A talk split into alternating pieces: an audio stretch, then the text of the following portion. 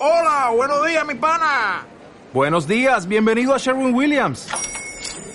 ¡Ey! ¿Qué onda, compadre?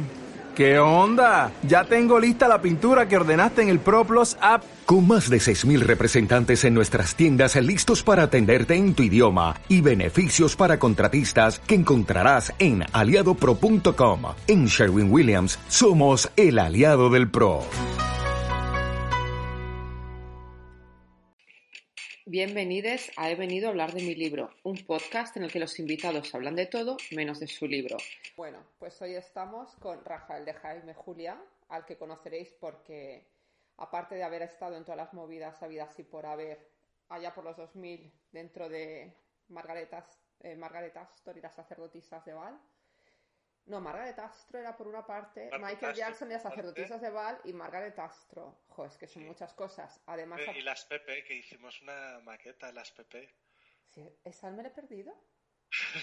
Fue una tontería que hicimos un amigo y yo con el filtro de con el filtro de voz de mujer del GarageBand y, y, cantábamos una canción muy elegante que se llamaba Me hago pis, me hago caca. Toda una cosa finísima. y tenía risas de lata, era, era, era, una cosa fantástica. Bueno, y lo más reciente ha sido la publicación de Calypso en Niños Gratis, que recomiendo que se la lea a todo el mundo. Y va a venir a hablarnos de maricones, así. Pues En general. Pues sí, porque es un tema, es un tema que yo creo que da para mucho y que se puede hablar, se puede hablar de mucho y, y ha empezado un poco precisamente porque bueno pues aunque yo no aunque aunque se supone que yo no voy a hablar de mi libro eh, el, el, personaje principal el protagonista de Calypso es una especie de trasunto de Truman Capote. Y entonces tú me dijiste que porque no hablaba de Capote y yo te dije que porque no sé suficientes cosas acerca de Truman Capote. O sea, te quiero decir, yo no puedo estar una hora hablando de Truman Capote sin inventarme cosas. O sea, es un señor que a mí me interesa muchísimo, me he leído una biografía, eh, un par de ellas me parece. O sea, te quiero decir, sí me interesa, pero yo no, o sea, te quiero decir, tú, bueno, tú lo sabes perfectamente porque me conoces muy bien y sabes que mi conocimiento de las cosas en general es somero. O sea, yo tengo un conocimiento de muchas cosas, pero somero, porque ¿para qué vamos a profundizar en nada si cuando profundizas en las cosas es cuando te empiezas a llevar los disgustos, ¿sabes? Sí, es así.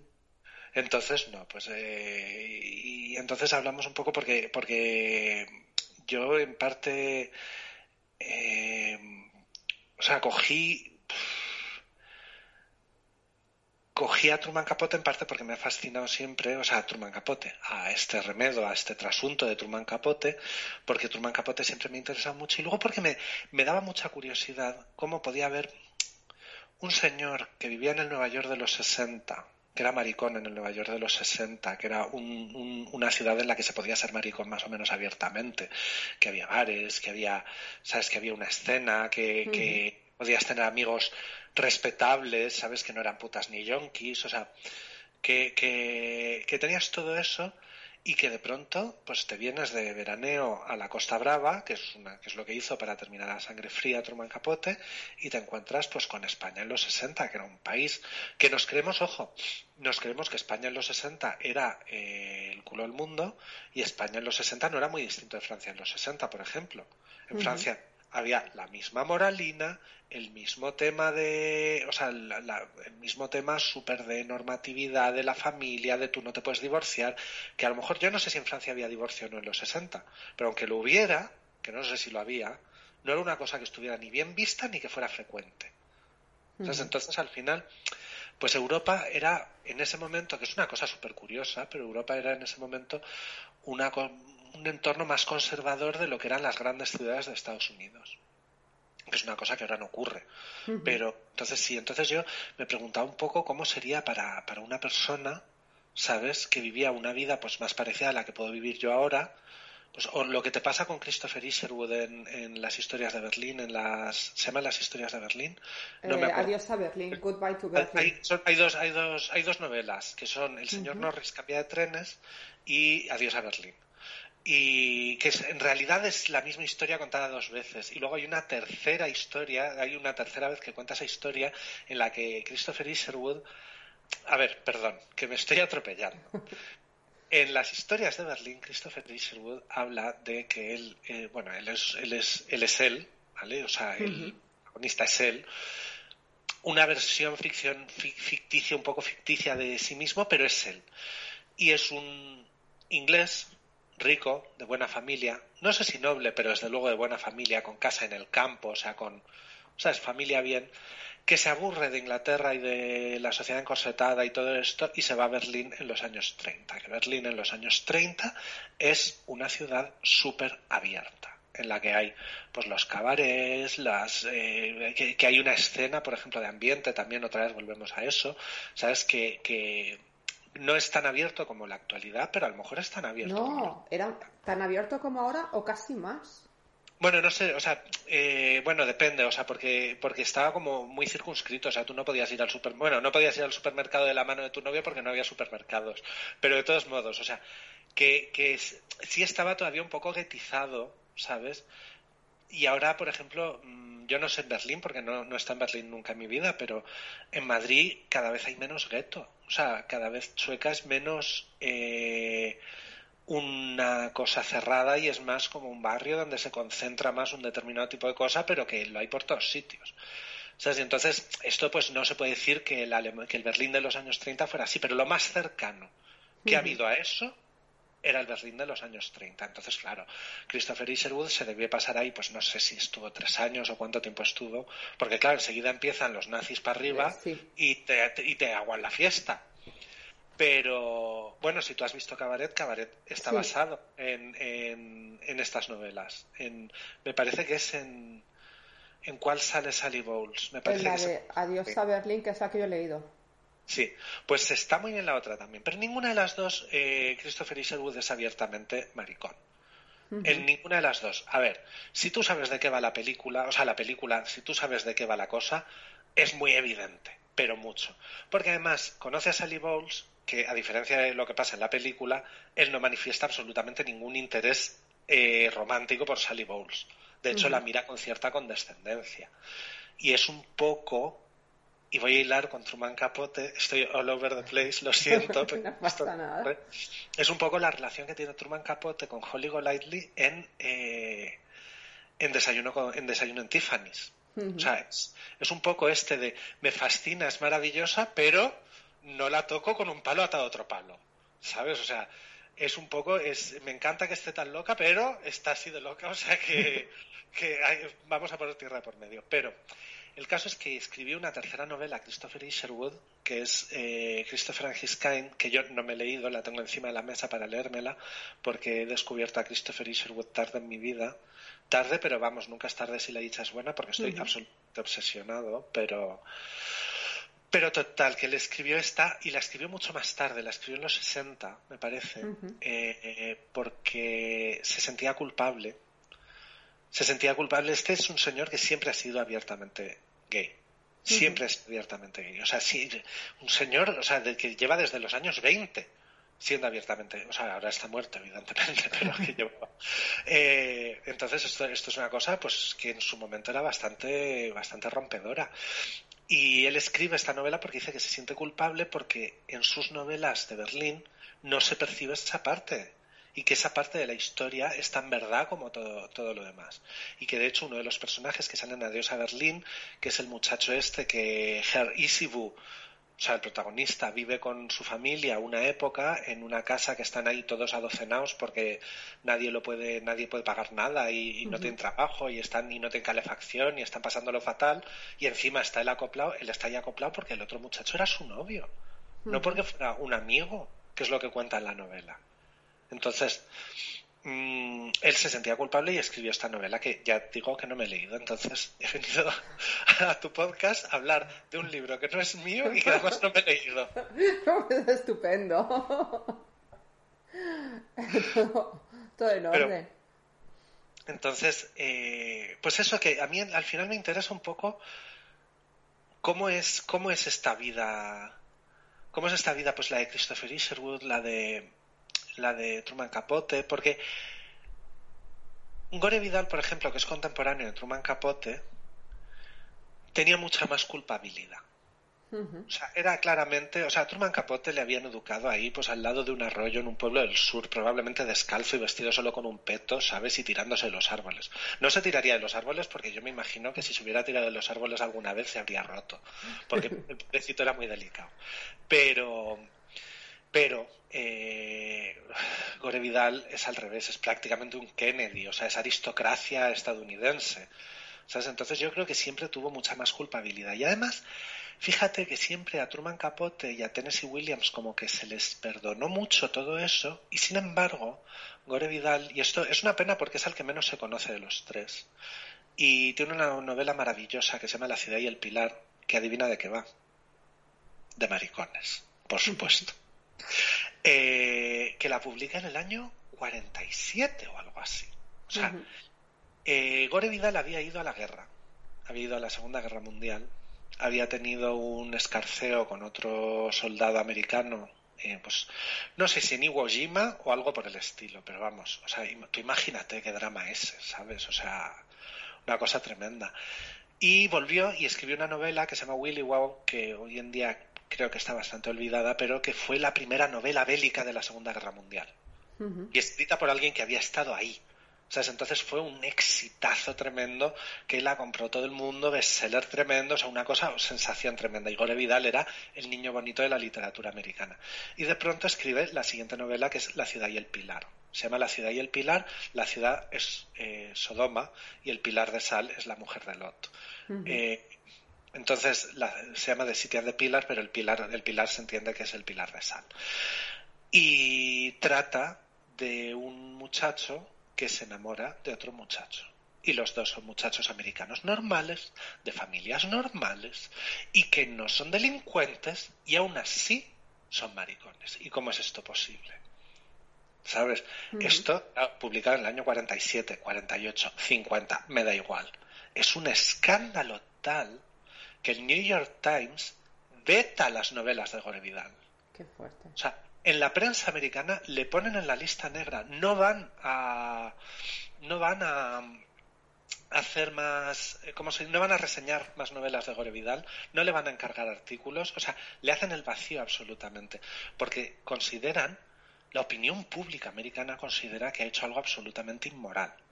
O sea, es que es retratar esta relación normal entre comillas, a ver que es una novela, para que una novela sea interesante no puede ser una relación normal, es una relación tremenda, súper tormentosa, con un montón de cosas, es buenísima, te la recomiendo, es además se nota luego, si te lees otras cosas de Gore Vidal, salvo su memoria, que es una maravilla, que es un cotilleo detrás de otro, o sea, no, no sirve para otra cosa, es, es cotilleo, ¿sabes? Es, un maricón cotilleando de sus amigos y de sus enemigos, que a veces son las mismas personas, que es, que es, que es una cosa también muy de maricón. Las frenemies.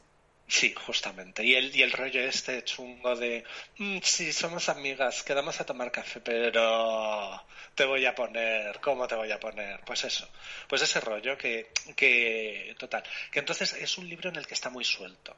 Es muy bonito, es un libro muy emocional, no es muy largo y, y y entonces, claro, este pobre hombre, claro, le pasa esto, que, que,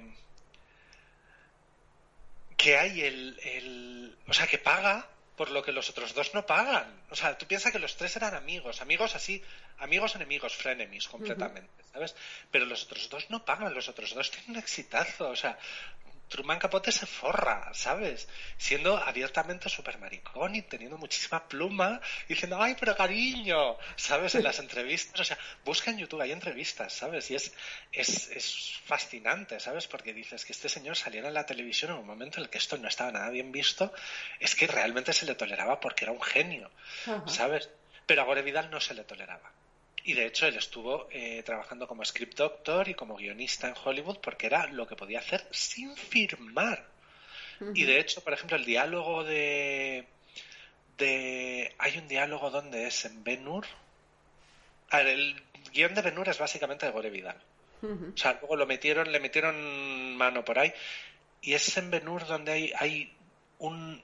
No, hay una hay una no hay un diálogo exactamente, pero hay como una relación velada entre Ben Hur y su esclavo o algo así, no me acuerdo, no la he visto, es que no me interesa nada Ben Hur.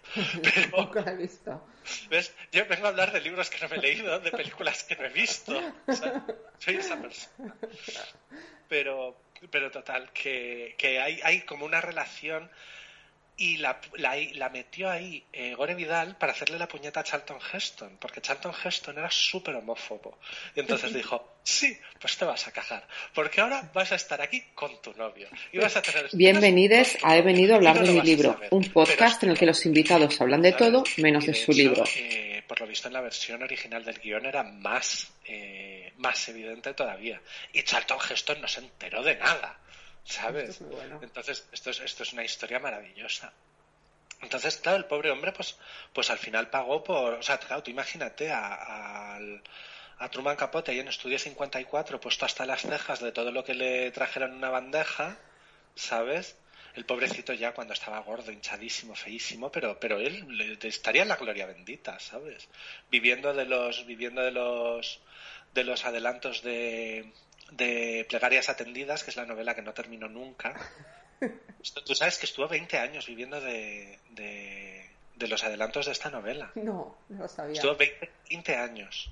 o sea, porque además, cada vez que le faltaba dinero vendía un capítulo, porque la novela iba a tener 10 capítulos, eran capítulos larguísimos. Entonces hay uno que de hecho está en la web de Vanity Fair, si te lo quieres leer, que se llama La Côte Basque 1965, me parece, y que fue el principio del fin de Truman Capote, precisamente porque eh, es una, son dos amigas en la Côte Basque, que era un restaurante súper de moda en Nueva York, eh, y son dos amigas cotilleando sobre gente que en teoría son de mentira, son de ficción, pero en realidad son gente real. Y una de las cosas que dicen es que fulanita de tal, que no me acuerdo cómo se llama, mató a su marido, que realmente le había matado. Y el crimen estaba sin resolver. Pero todo el mundo sabía que ella había matado a su marido. ¿Sabes? Todo el mundo que era alguien en Nueva York. Entonces, este tío va y lo publica en Squire. ¿Sabes? entonces, toda la gente que se vio retratada ahí, además de una manera bastante poco cariñosa, de una manera bastante poco bastante implacable, ¿sabes?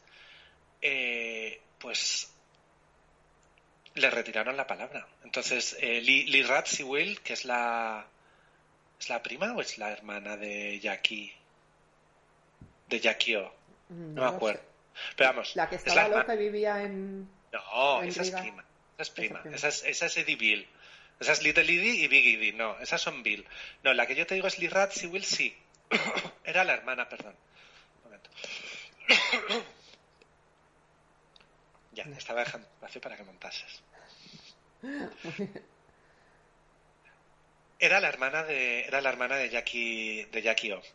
Que, que Lee Radziwill era la mejor amiga de Truman Capote, iba iba con él a todas partes y de hecho fue la que fue la que organizó la fiesta blanco y negro con él, que fue una fiesta tremenda, que fue el quién es quién, fue la fiesta de la década en, en Nueva York y Lee Radziwill le dejó de hablar y le dejaron de hablar todo lo que, lo que él llamaba sus cisnes, que eran estas mujeres de alta sociedad que eran, eh, pues básicamente que se dedicaban a ser, mm, a ir bien vestidas a los sitios y que se era su trabajo y de pronto se encuentran retratadas de una manera, mm, pues que no es lo que ellas querían, como ellas querían, creían que eran, que son más como las retrata Truman Capote pero a ellos no les gusta y entonces le hacen el vacío y él se queda solo.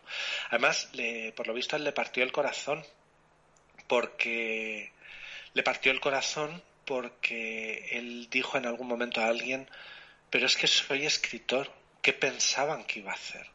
¿Sabes? O sea, y eso es verdad, o sea, cuando tú escribes al final, lo que escribes lo sacas de lo que experimentas. O sea, si te inventas una historia de cero, o sea, si yo quisiera escribir una historia sobre un payaso que vive en la isla de Okinawa, no me va a salir muy bien, porque nunca he sido payaso, no he estado en Okinawa, no sé, o sea, no es algo que yo pueda. Entonces, hay alguien quien lo dice. No me acuerdo quién lo dice, yo creo que se lo he oído a Sondheim, pero no es de Sondheim, que tú para escribir una historia o para escribir sobre algo tienes que tener experiencia, conocimiento o no me acuerdo qué otra cosa. Son tres cosas. Lo estoy contando fatal. Pero bueno, que tienes que tener tres cosas. Y con tener dos de esas tres cosas te sirve. Claro. O sea, una, es, una es experiencia, otra es conocimiento y la otra no me acuerdo qué era. Pero vamos, el caso es que es eso, que, que si es algo que te es completamente ajeno no puedes escribir sobre ello. Total. Entonces, pues por ejemplo, el otro día estaba hablando porque yo tengo un manuscrito que estoy moviendo en la medida de lo posible, en lo que, pues porque está muy resentido todo y porque, bueno, pues vamos a ver, pues porque mover un manuscrito no es fácil, pero estoy haciendo lo que, lo que se puede. Y, y me preguntaba un amigo, ¿pero es de temática LGTB? Y digo, pues hombre, no es que yo me haya propuesto escribir un libro de temática LGTB, pero es que yo, como tenga que escribir un libro sobre rudos camioneros en el medio oeste americano, me va a salir un zurullo, porque no tengo ni idea y porque no me identifico. Entonces, si no me identifico con mis personajes, ¿quién se va a identificar? Ojo, tengo un, tengo un, tengo un, un macho cabrío en, en ese manuscrito, pero, pero es una caricatura, al final me sale una caricatura porque no sé hacer otra cosa, ¿sabes? O sea, yo creo, o sea, no sé hacer otra cosa. A ver, sé hacer otra cosa, o sea, sí creo que puedo escribir sí, breves heterosexuales creíbles, por supuesto que sí, pero me requiere más esfuerzo, evidentemente, y me tengo que basar en alguien. Entonces eso es lo que le pasa a Truman Capote, que se tiene que basar en alguien. Y se basa en sus amigas y sus amigas le parte, les, pues eso, no, no les gusta. Entonces le cancelan no se van a cancelar entonces, pero le cancelan y entonces hacen como que, como que se hubiera muerto, básicamente. Eh, y, él, pues, eh, tardó diez añitos más, pero se murió, en efecto.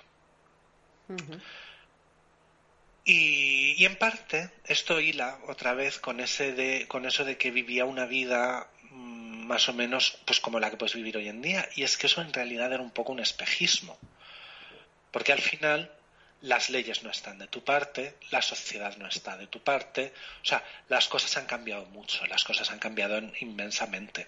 Entonces, hoy en día, pues es que te llega a ocurrir, bueno, me va a quedar un poco boxita esto que voy a decir, pero por favor, eh, que quiero que se me entienda, puedes llegar a encontrarte lo contrario. Te puedes llegar a encontrar a gente que cree, por ejemplo, que su historia es interesante por ser una historia LGTB. Y dices, no, cariño, esto es una historia muy aburrida, no es una historia interesante, no es una historia bien escrita. ¿Sabes? O sea, precisamente hemos llegado a un punto en el que una historia LGTB puede ser aburrida. LGTBQ. Que no dejo una letra.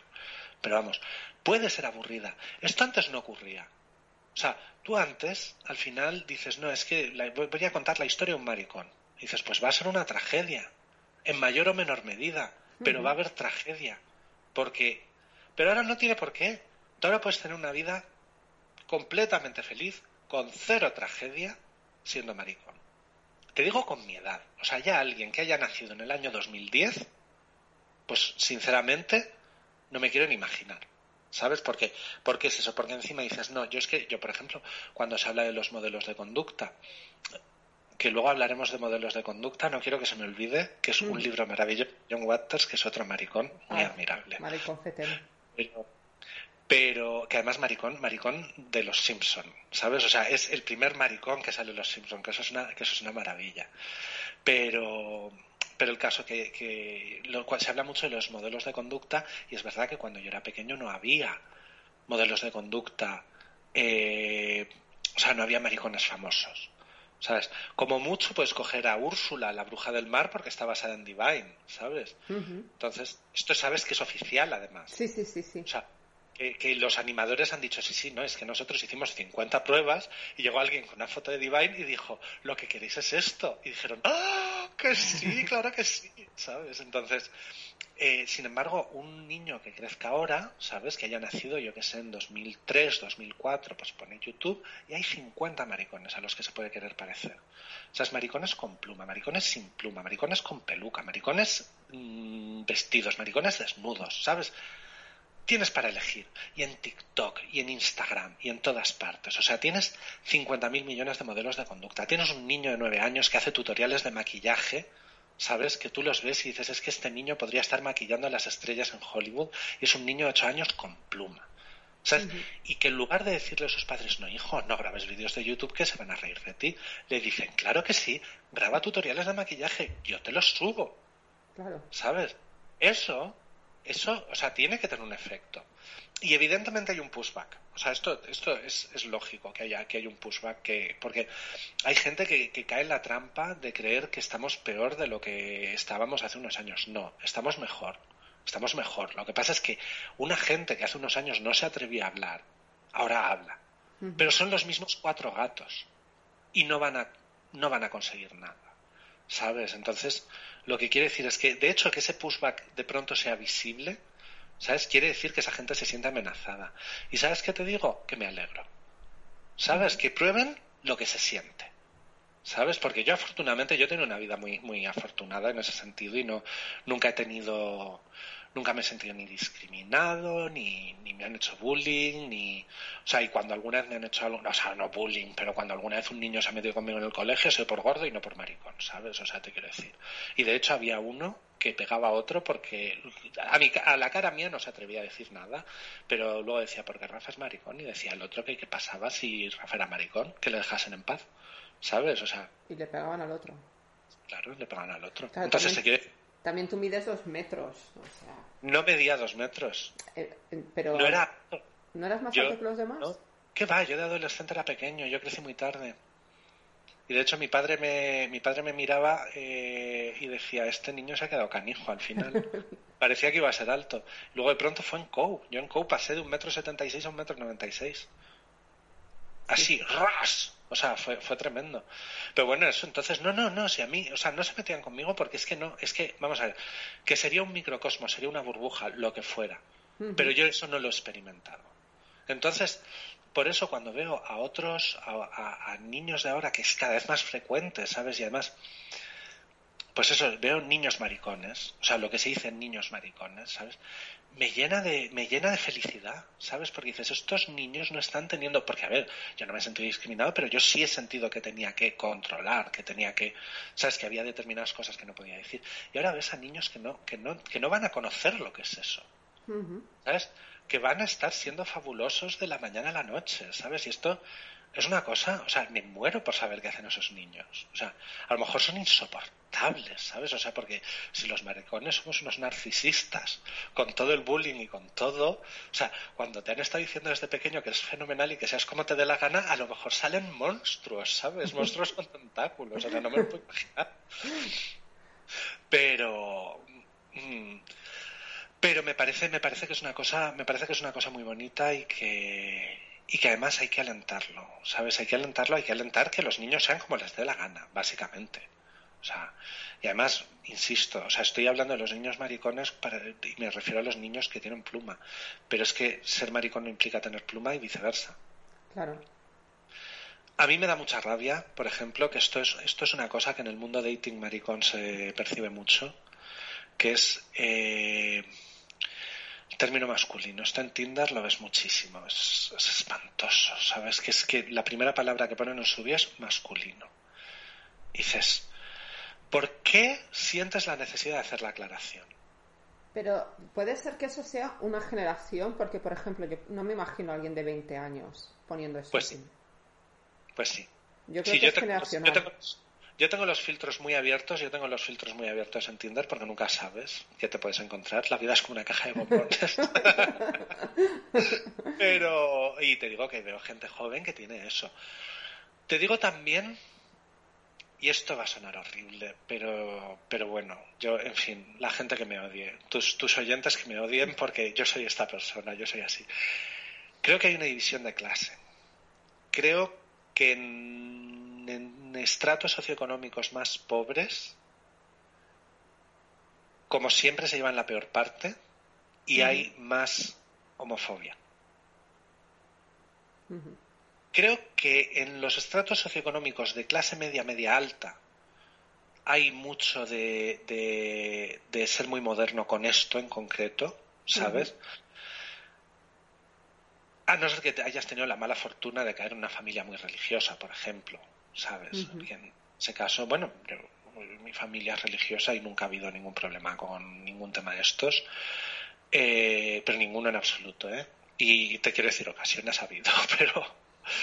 Eh, pero no, no, no. Pero hay, hay. Pero yo creo que hay, pues eso, en una clase media, media alta, hay un rollo de. No, es que lo civilizado es esto, ¿sabes? Lo civilizado es esto, tratarlo como que no tiene la menor importancia. Y que te encuentras en clases más humildes, pues a lo mejor pues todavía hay un poco más de esa masculinidad tóxica que se porque al final esa masculinidad tóxica de, de arreglo el coche con las manos desnudas es una cosa un poco proletaria si lo piensas sabes o sea pero yo también como mujer veo masculinidad tóxica en todas partes lo que pasa es que a veces es más sutil más velada. Entonces no es tanto de rollo Estela Marlon Brando en un tranvía llamando el deseo quitándose la camiseta y gritando Estela pero, es de otra forma pero precisamente por eso la pluma te la pachujan menos. ¿Sabes? Porque no hay esa necesidad de ser Marlon Brando gritando Estela. O sea, te quiero decir, esa necesidad la tiene todo el mundo. Es perentorio que todo el mundo sea Marlon Brando quitándose la camiseta y gritando Estela. Tú sabes cómo ser John Malkovich esa película, pues cómo ser Stanley Kowalski. O sea, ojalá. Ojalá no, sería horrible. O sea, no, sería horrible, pero para mirar, para mirar, ¿sabes? O sea, ojalá para mirar y luego lo apagas, ¿sabes? ¿Ya, ya has mirado? Bueno, mirar o...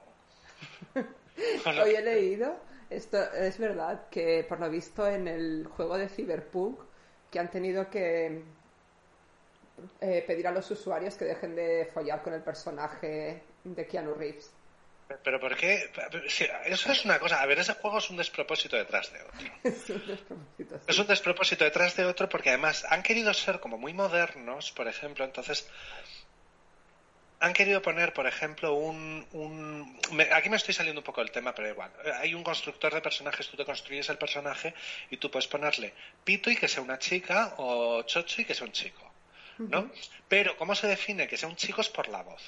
Entonces, si tiene voz masculina, es un chico y si tiene voz femenina es una chica. ¿Qué cosas? dices, ¿por qué te metes en el jardín de que puedes hacer personajes trans y luego te quedas a medio camino? Claro. ¿Sabes? ¿Por qué te quedas a medio camino? Porque a lo mejor tú quieres una mujer que es una mujer completa como la veneno, ¿sabes? Que sea muy femenina, así de apariencia, pero que luego tenga la voz esa, ¿sabes? Pues a lo mejor quieres eso y que sea una mujer. ¿Sabes? Y no lo puedes hacer. Entonces, ¿por qué te quedas a medio camino? ¿Sabes por qué? O sea, te estás haciendo el moderno, no estás, no estás realmente, no tienes ningún interés por representar eh, las identidades trans ahí. Ojo, a mí me enfado mucho porque yo me leo lo que un amigo mío llama mis webs podemitas de videojuegos. O sea, yo mi actualidad de videojuegos la sigo en unas webs que son Kotaku y Polygon, que tienen un sesgo bastante hacia eh, lo progresista socialmente, digamos. No quiero decir izquierda porque yo no creo necesariamente que, o sea, para mí izquierda es un tema económico, no, no social, o sea, es que va disociado. Entonces, mm, es un es progresista, digamos, son progresistas. Y entonces hubo varias críticas en esas webs que se centraban mucho en eso. Y dices, bueno, pero es que a lo mejor el juego es buenísimo exceptuando eso. Entonces yo realmente vengo aquí, me parece fenomenal que me lo menciones. Pero no me digas, no te compres el juego por esto. Porque al final esto es una pequeña parte y además es un, es un infinito por ciento más de lo que ha hecho cualquier otro juego hasta ahora. Entonces. Bueno, los Sims podías tener parejas del mismo sexo. Sí, pero no podías tener. No podías ser trans. No. Pero porque no tenían genitales los Sims. No, no tenían. es como la Barbie. si no tienen genitales, al final el género, pues podías tener un personaje. O sea, no era irrelevante, no existía trans porque no hay genitales y al final trans tiene que ver con genitales. O sea, creo, no sé, a lo mejor estoy diciendo una barbaridad, me van a cancelar. Pero bueno, en fin, vivo con el miedo constante a que me cancelen porque ya voy a franquear, voy a franquear este año, este año cumplo los 40 y ya entró en esa edad, eh, bueno, un amigo mío, a, Guillermo Alonso, ya le han llamado polla vieja en Twitter. ¿Con 40? No, no tiene 40, tiene un año menos que yo, yo creo, dos. Bueno, no sé si puedo decir su edad, pero... Qué fuerte pero le han llamado polla vieja en Twitter porque pues por algo que dijo por algo que dijo en Twitter de pues de algo de esto o sea es que es muy fácil meter la pata hoy en día porque además pues es muy fácil meter la pata porque además a lo mejor no te estás expresando con la terminología correcta y, la gente es muy sensible con la terminología que yo intento siempre no herir los sentimientos de nadie cuando hablo de las cosas, pero hay veces que hay tantos sentimientos que tener en cuenta que es que es prácticamente imposible. Mm. Pero vamos, que en Cyberpunk lo que pasa es que, claro, pues tienes ahí un juego que luego encima resulta que estaba destruido y que no funcionaba nada. Eh, sí, eso todo tipo de problemas. Entonces, cuéntame eso, además de contarme todos los problemas que tienes con las identidades trans, porque al final no es una web de actualidad trans, es una web de videojuegos y me encanta que sea una web de videojuegos en, en, la que hay voces diversas, en la que hay mujeres trans, en la que hay gente de color, en la que hay, ¿sabes? Que, se, que hacen un esfuerzo para que gente que tiene otras perspectivas las haga llegar al gran público. Eso es genial, eso me encanta, ¿sabes? Por eso las leo. ¿Sabes? Porque, mira, yo para leerme una web de videojuegos que la escriben hombres blancos heterosexuales, te quiero decir, no, me la leo. O sea, que me interesa mucho lo que digan algunos hombres blancos heterosexuales, ¿sabes? O sea, pero lo que me gusta es que haya de todo. ¿Sabes? Que haya hombres blancos heterosexuales, maricones negros, eh, mujeres translatinas, eh, no binarios. En, había un blog maravilloso, IO9, que era de ciencia ficción. Ay, yo, sí, yo creo que lo teníamos enlazado, cuando teníamos Social Engineering lo teníamos enlazado. Puede ser, puede ser, puede ser. Porque a mí me ha gustado siempre. Y este lo fundaron dos chicas, que son Charlie Jane Anders y Annalie Neibowitz, no me acuerdo exactamente cómo se llama la otra, pero vamos, yo soy bastante fan de Charlie Jane Anders. Tiene unos libros muy bonitos que tampoco me he leído, siguiendo con la tónica mía pero Charlie Jane, de hecho, se llama Charlie Jane porque es no binaria. Usa indistintamente el femenino y el masculino, por lo tanto puede decir no binaria, sin, o sea, ella dice que le da igual que le hablen en masculino, que le, hablen en femenino. Presenta más femenina generalmente, por eso tiende a hablar de ella en femenino. Pero de hecho se llama Charlie Jane, porque Charlie es un nombre que que es de chico normalmente, pues funciona para chica y tal. Y, es una web que a mí me gustaba mucho porque enfocaba a ciencia ficción, hablaba de ciencia ficción desde la perspectiva de una gente que eran diferentes a la norma de la gente que habla de ciencia ficción, que es mucho el basement nerd, ¿sabes? Blanco, mm, un poco incel, tal. O sea, era una gente y, y, hablaban de una manera mucho más interesante. Entonces yo no es, yo es que quiero que venga una lesbiana no binaria a hablarme de Doctor Who. No es eso.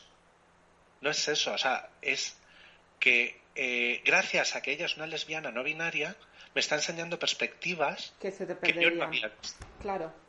¿Sabes? Y además está haciendo críticas que son distintas a las que hacen los otros 50 nerds enfadados como el, como el de los Simpson, el comic book guy, ¿sabes? Que, eso es un estereotipo horrible, pero es que hay, luego hay tantos, hay un tipo, o sea, ya estoy hablando de maricones y estoy hablando de todo, pero me da igual. Hay un tipo en YouTube que se llama Jim, ah, no me acuerdo, tiene un, tiene un, un, programa que se llama The Jimquisition, que habla de videojuegos también, también es no binario. Eh, hablo del masculino porque también parece que le da un poco igual los, los pronombres sí presenta más masculino, pero, pero vamos. Y tiene una serie también de vídeos que es el vestido de aristócrata del siglo XVII, con peluca, con la cara empolvada y con tal, leyendo comentarios de gente en webs de videojuegos. O sea, comentarios horribles, comentarios en plan los videojuegos no valen la pena desde que eh, dejamos jugar a las mujeres, cosas así. Pero las los lee en voz alta y con entonación como de aristócrata del siglo XVII, insoportable película. Entonces empieza, los videojuegos son insoportables desde que dejamos jugar a las mujeres. Entonces es fantástico, es divertidísimo, porque lo que está haciendo solo, solo lee cosas que son verdad. O sea, no escribe nada, o sea, solo recita cosas que alguien ha escrito completamente en serio. Y eso es lo mejor que puedes hacer. Es coger y decir, ¿tú ves esta subnormalidad que estás diciendo? Sí. O sea, ¿tú de verdad estás diciendo esto en serio? ¿Tú oyes lo ridículo que suena? ¿Tú te oyes? Y es que eso es una cosa que le deberían decir a más gente. ¿Tú te oyes? Pero es que el tema es que durante vamos, que duró durante muchos años. Todo el tiempo, quien ha tenido la voz en medios de comunicación, quien ha dirigido medios de comunicación, ha sido hombres blancos heterosexuales. Está empezando a cambiar ahora. Entonces, no es solamente decir, bueno, es que hay que cambiar la línea editorial, tal, es que hay que cambiar la narrativa entera de todo. O sea, yo, por ejemplo, me, empecé a leer otra vez, eh, empecé a leer eh, Berlín Alexanderplatz, que te habla de él. Y lo he tenido que dejar. Lo tengo, lo tengo en mi lista. Pues lo he tenido que dejar a la mitad, porque es un tío que quiere rehabilitarse de no sé, de no, pues eso, de no cometer crímenes y tal, pero las mujeres las trata como a mierda. Y eso ni el autor ni el protagonista se plantea, ni ningún personaje se plantea en ningún momento que está mal. Y lo tuve que dejar porque es como, es que no puedo aguantar otro capítulo más de mujer a la que le meten hostias y todo el tiempo es pobrecito Franz que quiere dejar de ser ladrón. Y, y las mujeres que, y lo dejé. Pero al mismo tiempo es un reflejo de su momento. Es una cosa que, tenemos que hacer un esfuerzo para no olvidarnos de que las cosas se crean en un contexto eh, histórico determinado. Y precisamente, por ejemplo, lo que estábamos hablando de Christopher Isherwood me viene muy bien porque es más o menos contemporáneo, ¿no? De Berlín Alexander es, es, totalmente contemporáneo, es de la República de Weimar, pero hay, pero hay formas y formas. No, no, precisamente es que lo que me interesa es que en el mismo contexto histórico, ¿sabes? Una persona tiene una perspectiva en la que te presenta, por ejemplo, te presenta de una manera bastante mm, poco cariñosa también, o sea, con bastante pocos algodones, te presenta la burguesía judía, ¿sabes? O sea, eh, tú piensas que Christopher Isherwood era un señor tremendamente comunista, ¿sabes? Entonces, mm, la burguesía de la que él venía y gracias a la cual él vivía tocándose el papo en Berlín, en fin, o sea, te quiero decir que es un poco hipócrita en realidad, pero, pero bueno, todos tenemos derecho a ser tan hipócritas como nos dé la gana. Eso es así. Y a ser todo lo contradictorios que queramos. Yo, desde luego, lo soy.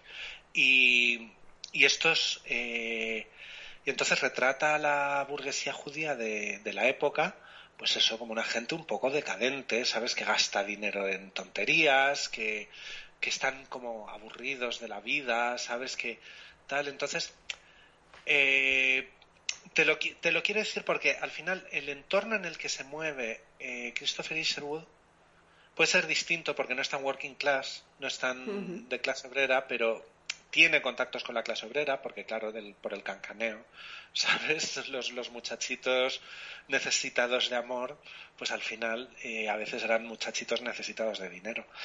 Y, y esto era así. No, sí. Eh, yo entiendo que es así, pero me agota en mi tiempo libre, no. Claro, o sea, lo que pasa es que lo que no se puede hacer es coger y decir, bueno, es que, eh, pues como lo, que vi en Twitter hace tiempo, es que Scorsese hace películas de señoros, ya, y yo escribo libros de maricones, porque yo soy un maricón y Scorsese es un señoro.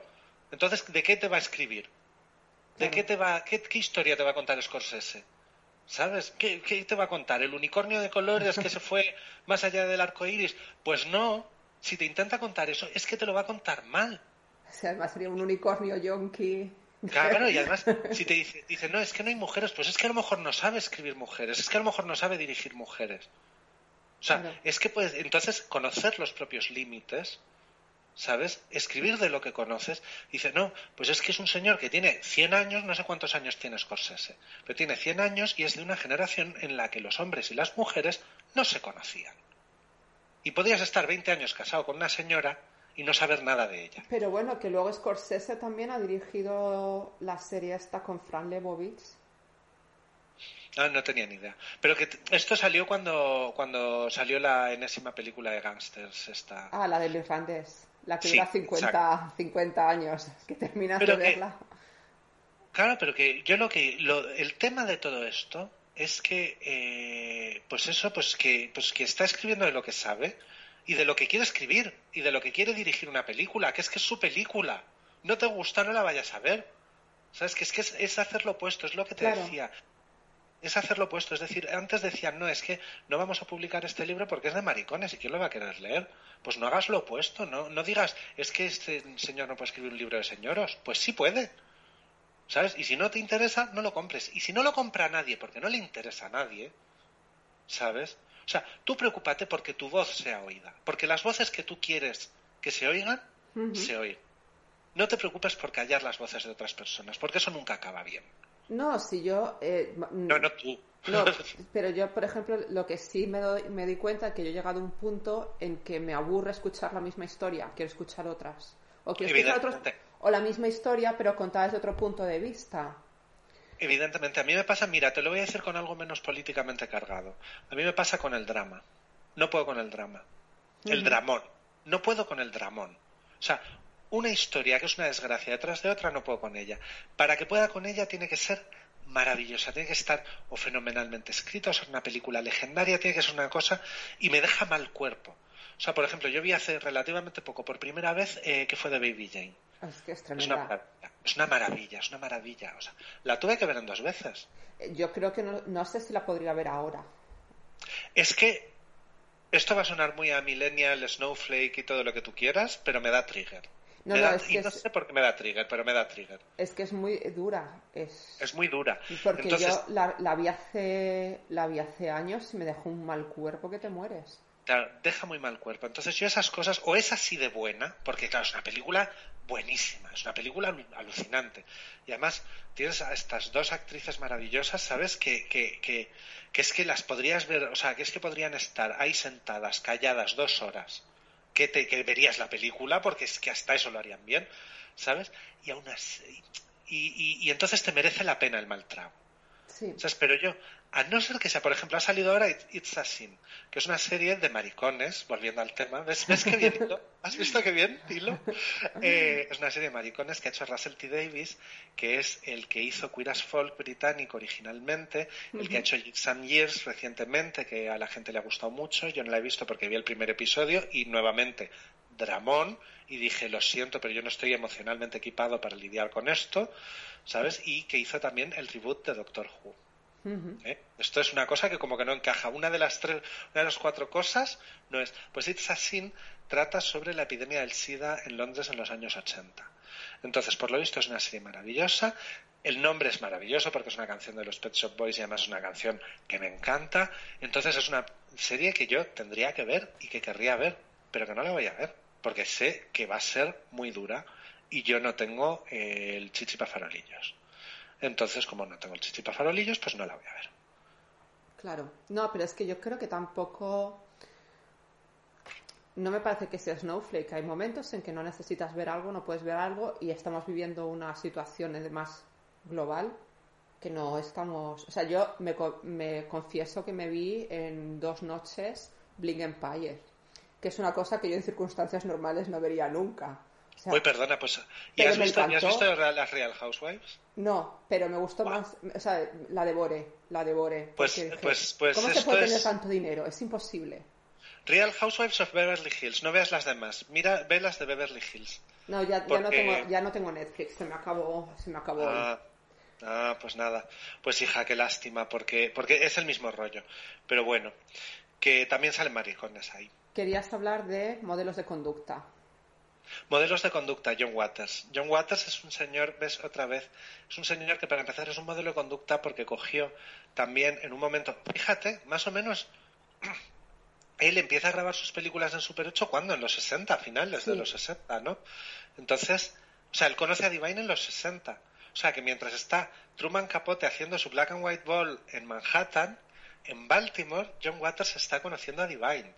O sea, es que Divine, por cierto, era un maricón no era, no era, no era transgénero, ni se identificaba como mujer, ni hablaba nunca jamás de sí mismo en femenino, ni siquiera cuando estaba travestido. Divine era he. Y Divine se llamaba Divine cuando iba travestido y cuando no. O sea, Divine era su nombre siempre. Esto es una cosa muy interesante. Y John Waters estaba conociendo a Divine y tiene un libro maravilloso que se llama Modelos de Conducta, que si no te lo has leído te lo recomiendo mucho. Son artículos cortitos porque realmente a John Waters la narrativa no se le da muy allá. Yo eh, creo que ese sí lo he leído. Es el que habla de las tarjetas de Navidad que manda. Pues no me acuerdo de esa parte. Es, es pues son varios, son varias, son notas acerca, o sea, son como semblanzas de la gente que para él son modelos de conducta. Es escándalo, como siempre, todo lo de John Waters, porque uno de sus modelos de conducta, por ejemplo, es Leslie Van Houten. Ah, sí, que es lo he leído. Una, que, es una de, que es una de la familia Manson. Manson. Eh, Lo que pasa es que lo, lo argumenta y lo explica, ¿sabes? O sea, él luego tú te lo lees, ¿sabes? Y él primero te hace, te hace el clickbait, ¿sabes? Te coge y te dice, un modelo de conducta, Leslie Van Houten. ¡Zas! Toma ya. Es como si yo cojo y digo Squeaky From, que es otra, otra de la familia Manson, que es la que intentó matar a Gerald Ford. Eh, que no lo consiguió. Evidentemente. Evidentemente. Pero bueno, eh, entonces explica eh, sus modelos de conducta y, y él habla también de esto. Él habla también de esto de, de, de no haber tenido, de haber tenido que crear sus propios modelos de conducta. Entonces, haber aceptado, ¿cómo se dice flamboyante en, en español? Ay, no sabría decirte.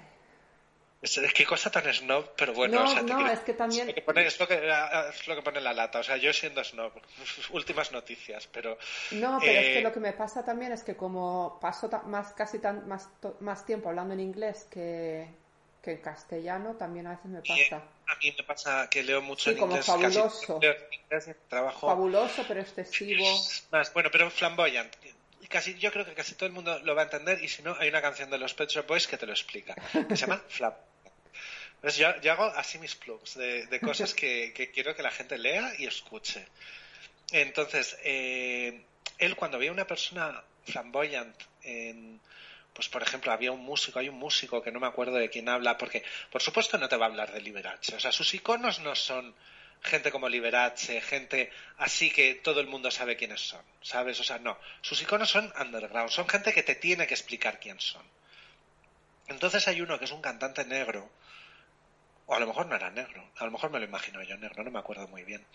Pero este libro sí me lo he leído, pero como puedes ver es como si no me lo hubiera leído. Y, y es un personaje, pues, que era una persona como muy... Me acuerdo de dónde me lo leí. Me lo leí en la piscina del Trip Chamartín, que fue un verano que hacía mucho calor y entonces yo, que trabajo en, en la industria de viajes, conseguí que alguien del Trip Chamartín me hiciera un pase de piscina. ¿Ese es Entonces yo que me iba a pasar... está en la última planta y que tiene como unas jardineras de No. cemento? No, este es uno que está al lado de la estación de Chamartín, pero al lado, Ah. en una calle fea, eh, y tiene la piscina en un, como en un patio de manzana. Entonces le da la sombra todo el día y es una piscina que es ideal para si quieres criar osos polares o pingüinos, porque hace un frío polar. Tiene una zona donde da el sol, pero no es donde está la piscina. Entonces está helada, helada de chillar. Pero vamos, total, que yo me iba ahí, me, me metía en, ahí, rompía el hielo para meterme, como, ¿sabes? Para pescar salmones, como Nanook, y me bañaba y ya me quedaba helado y entonces me salía a leer. Y ahí me lo leí ahí. Entonces tengo, tengo muy asociado, o sea, me acuerdo perfectamente del momento este en el que me lo estaba leyendo, que tenía al lado, y esto te va a encantar, a dos maricones. ¡Pum! ¿Cómo te has quedado? Y me estaba. Entonces, te decía eso, que, que él se tuvo un poco que construir esos role models, esos modelos de conducta, porque no lo sabía, ¿sabes? Y entonces, yo creo que eso.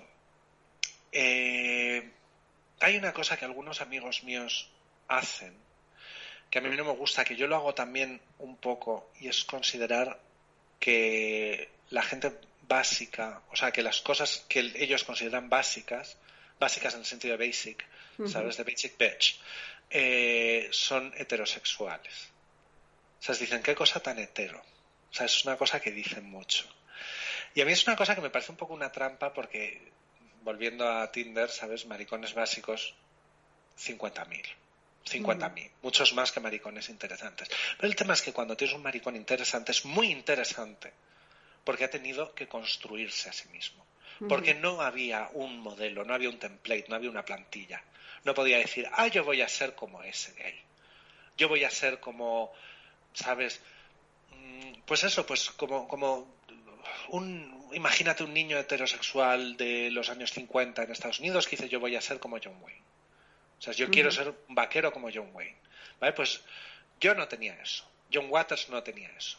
O sea, a lo mejor John Waters quería ser como John Wayne en algunas cosas, pero cogía cosas de John Wayne y cogía otras cosas, yo qué sé, de Diana Ross, no sé de dónde, o sea, me lo estoy inventando, no sé si eso, si cogía cosas de ahí, pero precisamente al tener que construirte, acabas con algo más complejo y más, más variado. Entonces yo creo que por eso hay esa circunstancia de que hay tantos maricones en el mundo del espectáculo, escritores, tal, que los va a seguir habiendo porque mm,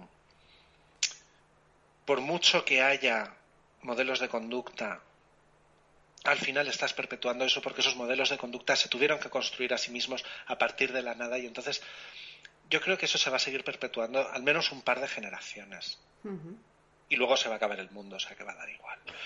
Pero eh, luego tienes tantos maricones básicos, ¿sabes? Tan, y básicos, lo digo sin ninguna maldad y sin ninguna censura. Hace falta gente básica en el mundo.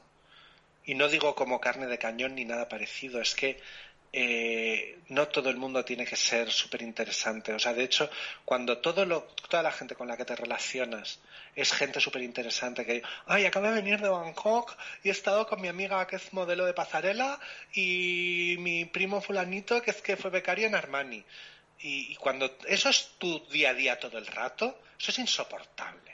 Sí. ¿Sabes? y además te creas... Es un poco como Berlín, que todo el mundo es a ver quién es más estupendo. Es que Berlín es Porlandia en realidad, es, la Porlandia de Europa. Es Porlandia total. O sea, es, es Te juro que vas al supermercado y si compras huevos tienes huevos de corral, huevos de que no matan a los machos, huevos que no matan a los machos sino cortan el pico, el huevo del granjero de Brandenburgo que se llama eh, Franz. como el pollo, como el pollo en Porlandia. tal cual. Entonces, eh, no solo comprar... Hay huevos de pato. Eh, no, es que, vamos, no sé si hay, es que no suelo comprar huevos. Eh, llevo cuatro años sin comer carne y casi no como, no como lácteos ni huevos. Compro huevos cuando tengo que hacer tortilla de patatas. Hay hasta huevo vegano que viene como huevo, viene en huevera normal, pero que en el fondo lo tienes que hacer tú en casa con tu, con agua y con no sé qué. Mira, ¿Y por qué viene en huevera normal? ¿Ves? Esto es, o sea, perdón, aquí ya se me van a cancelar. Es la eterna falacia de lo vegano. Por eso, entonces, claro que de repente. ¿Por qué tienes que fingir que es carne? ¿Por qué tienes que fingir que es un producto animal? Si tienes tantas ganas de comer chorizo, come chorizo. Pues esto es lo que pasa con Berlín y de repente llevo dos años, que no sé por qué, pero la cerveza que me ha dado por coger cuando vamos a un Speti, por si alguien lo escucha y no sabe lo que es, un Speti es una tienda que abre prácticamente 24 horas al día donde puedes comprar alcohol, compro la Sternburger, que aquí la llaman la cerveza los punkis, porque es la más barata.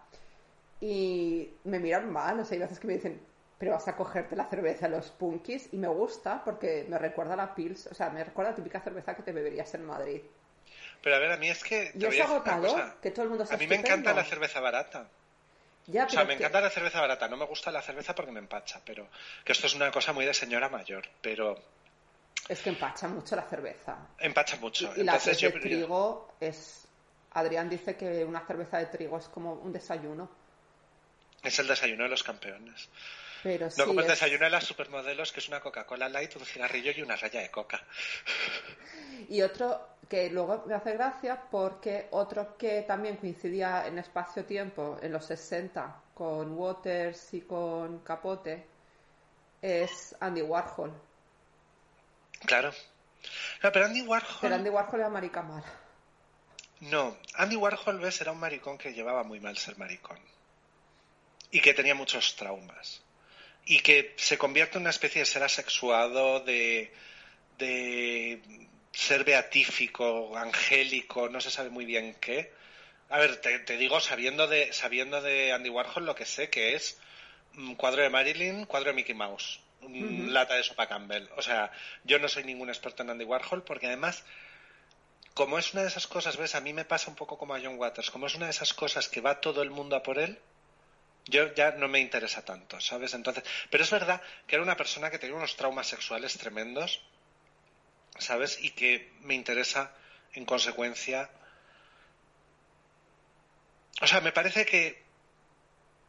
O sea, sí cuenta como maricón, pero una persona que lo tenía tan mal resuelto, al final dices, pues, o sea, le compadeces mucho, evidentemente, porque lo tuvo que pasar muy mal pero pues como Liberace, Liberace también. ¿Has visto la has visto la película esta, el biopic que hicieron? No.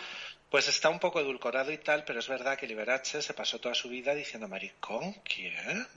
¿Quién? Este es mi secretario, ¿sabes? Y, a ver, era un señor que salía en un piano cubierto de cristales de Swarovski, ¿sabes? Con una capa de armiño, ¿sabes? Y decía, hola, ¿sabes? O sea, es que te quiere decir, es que no se puede ser más maricón que Liberace. Era un señor que no lo llevaba nada bien.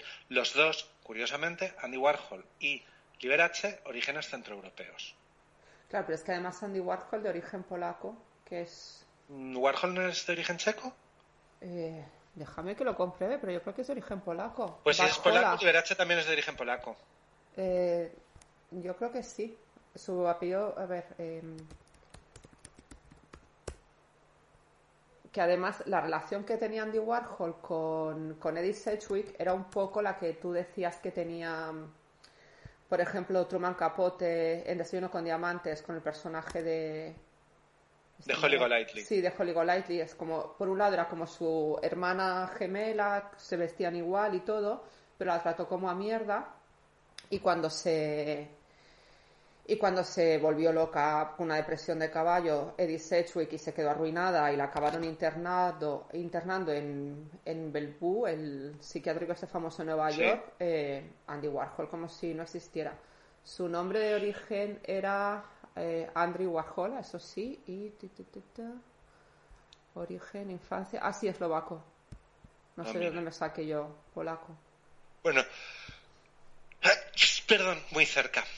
Eh, pero sí, a ver, es que la relación maricón-mariliendre es una relación muy chunga.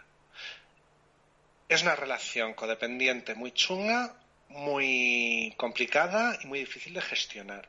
Y además no es una relación de igual a igual. Es una relación en la que siempre uno de los dos lleva las de perder, habitualmente los dos. Porque la mariliendre al maricón le va a dejar en cuanto se case, tenga hijos, etcétera, etcétera, cuando decida que va a dejar de jugar a ser otro maricón. Y el maricón a la mariliendre la va a dejar en cuanto suponga el más mínimo problema o carga. Porque es una relación de solo lo bueno. Lo bueno y el drama. Bueno, pero eh, Warhol en general utilizaba a todo el mundo, que es por lo que también Valery Solanas le acabó pegando un tiro. Claro. A ver, Mm, luego, claro, es que luego tienes eso, luego tienes a la gente que la gente, además de ser maricón, es otras cosas, ¿sabes? Entonces se puede ser mala persona, se puede ser una persona difícil, se puede tener muchos traumas que no tengan que ver con, porque al final no toda tu vida es eso. Lo que pasa es que el tema de la sexualidad es algo tan central a la vida, porque al final, o sea, no tendría por qué serlo, pero al final, por ejemplo, una persona que, una persona sexual, eh, en sus tiempos, quiero decir años 50, por ejemplo, que no sé si quisiera casar, son un problema igual de gordo.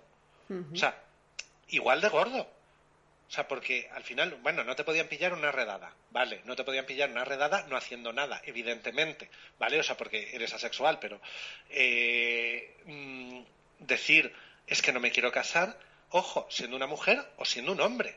Sí, porque además te que un hombre dijera... tenías que casarte y tener hijos. Claro, o sea, que un hombre, un hombre no podía vivir solo en una casa. O sea, tú en los años 50 en Madrid, cuando un hombre soltero venía a Madrid a trabajar porque era de pueblo, lo que fuera, no podía vivir en una casa. Era indecente eso. ¿Por qué quería vivir solo? ¿Sabes? Un hombre soltero vivía en una pensión, donde había una casera que, aparte de servirle la comida, fiscalizaba qué vida llevaba el hombre soltero no fuera a ser que, o sea, y esto es un hecho, o sea, si tú lees literatura de la época, hay un, hay un, hay un eh, estereotipo que es la casera me tomen todo, que escribe a la madre del, del hombre diciéndole que está haciendo tal, que está haciendo cual. ¿Sabes? O sea, esto es una cosa muy tremenda. Entonces, mm, al final, mm, la sexualidad es algo que por fuerza te acaban metiendo, acaban haciendo que sea súper importante. ¿Sabes? Porque, porque aunque, aunque no sea tan importante para ti, al final está en el centro de tantas interacciones sociales que lo vuelven importante. Sí, es que es importante. Pero bueno. Usted, ¿no? Sí. es importante. Pero bueno, y, no sé, ¿qué más quieres que...? Sí, hay... A ver, ya llevamos una hora, o sea que si quieres hablar más, que yo sé que tienes cuerda bien, si no... No, yo creo que... es que yo creo que más de una hora, ¿quién va a querer? Ya, yo soy partidaria de una hora. Em, sí. Lo único es para terminar, si quieres recomendar algún libro, película o disco, no tienes que explicar por qué. Eh, pues mira, eh, he, recomendado, he, recomendado, he recomendado ya un montón de varios libros y, películas. Eh, pues mira, sí. Voy a recomendar un musical, porque ah, eso es la otra cosa que, hago yo. Enlazaré, sí, enlazaré a tu podcast. Ah, muy bien, muy bien. Señoras que, se, llama se llama Las señoras que almuerzan como las amigas de Truman Capote que eran señoras que almuerzan, señoras ricas que van a almorzar y eso es todo lo que tienen que hacer en todo el día. Esa canción es fantástica, pero bueno, quiero recomendar un musical de Sondheim que se llama Assassins y quiero recomendar concretamente una canción de ese musical que se llama Unworthy of Your Love, o sea, no merecedor de tu amor que es una canción que tú la escuchas y parece una baladita romántica, sabes que está cantando ahí, ay, es que si tú me quisieras, pero no me quieres, básicamente, porque no me merezco que me quieras. Y dices, pues lo típica, la típica baladita tóxica, además un poco de, ay, es que no me merezco que me quieras. Y el musical se llama Assassins porque todos los personajes son personas que han intentado asesinar a un presidente de los Estados Unidos. Algunos lo han conseguido y otros no. Entonces, quien canta eh, Unworthy of Your Love son dos, es un dueto, un hombre y una mujer. El hombre, ahora mismo no me acuerdo quién es, lo voy a mirar muy rápido. No buscaré la versión de Bárbara Streisand, que seguro que no Creo que haya, no creo que haya. Que sé que no te gusta nada, pobrecita. Vamos a ver. No es que no me guste nada, es que no me gusta nada. Es que me parece como una petarda pero, pero ¿qué le vamos a hacer? Eh, es que me parece al final que, hace con los musicales lo que, lo que no tiene que hacer, que es convertir las baladitas en baladitas. Y estas baladitas tienen fuerza por lo que tienen. Entonces, el muchacho este, ¿cómo se llama? El que, el que intentó matar a Reagan para impresionar a Jodie Foster. Ay, no lo sé. Bueno, pues da igual. Pues la cantan, la, es un dueto entre Squeaky From que es la chica de la familia Manson que intentó matar a Gerald Ford y este muchacho, que no me sale ahora mismo el nombre, que intentó matar a Ronald Reagan para impresionar a Jodie Foster. Entonces, el primero le está cantando a Jodie Foster, le dice, Jodie, no merezco tu amor, pero para merecer tu amor voy a matar a Ronald Reagan. Y Squeaky From está cantándole a Charlie, que Charlie está en la cárcel, Charlie es Charles Manson, y Charlie está ya en la cárcel y dice, Charlie, no me merezco tu amor, pero para merecérmelo voy a matar a Gerald Ford. ¿Sabes? Entonces, es una canción que es muy guay escucharla, escuchar, y la oyes y dices, ay, qué baladita tan mona, ¿sabes? Y luego dices, pero a ver, que son unos locos peligrosos los que la están cantando. Es una, es una, es una fantasía, es una maravilla. Vale, pues la buscaré y la pondré al final. Fenomenal. Pues, pues, muchas gracias. Muchas gracias por tenerme en tu podcast. Eh, ha sido un gran honor y... Y, con suerte nos vemos pronto en Madrid. esperemos que sí. Venga.